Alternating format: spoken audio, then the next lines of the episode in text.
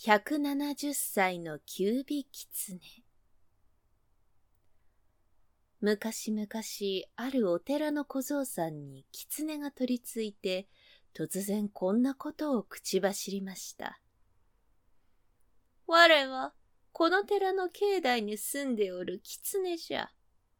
この間旅に出てある村の庭先にいた鶏を取って食ったところ村人たちに追われてひどい目にあった。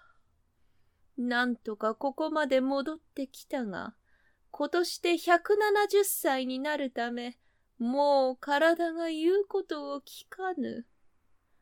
どうか我を神として祀って、毎日供え物をしてくれぬか。その話を聞いて、和尚さんは怒り出しました。百何十年も前からこの寺の境内に住み着いているというが、わしは今までお前のことなど聞いたことがない。だいたい年老いて食べるのに困ったから、毎日食べ物を備えてくれとは、なんたる物草じゃ。すぐに小僧の体から離れて、どこかへ立ち去れさもなくば、お前を叩き出してやるぞ。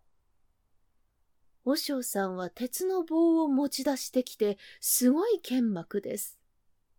ところが狐の方は落ち着き払って言いました。嘘ではない。百年以上も前に我を見たという話を聞いた者が必ずいるはずじゃ。証拠を見せてやるから、年寄りを集めてみよう。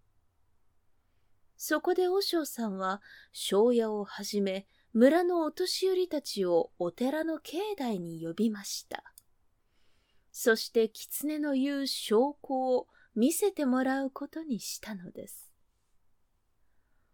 我を神として崇め、供え物をしてくれれば、これからのち火災、干ばつ、病気などの心配はいらぬぞ。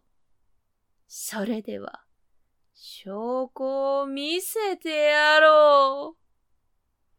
狐はそう言うと、小僧さんの体から離れて、九本の尻尾のある正体を見せたのです。するとお年寄りの間から驚きの声が上がりました。ほうこれは、キュービギツネじゃ子供の頃に聞いたことがあるその昔、村にはこの九本の尻尾を持つキュービギツネが住んでいたのです。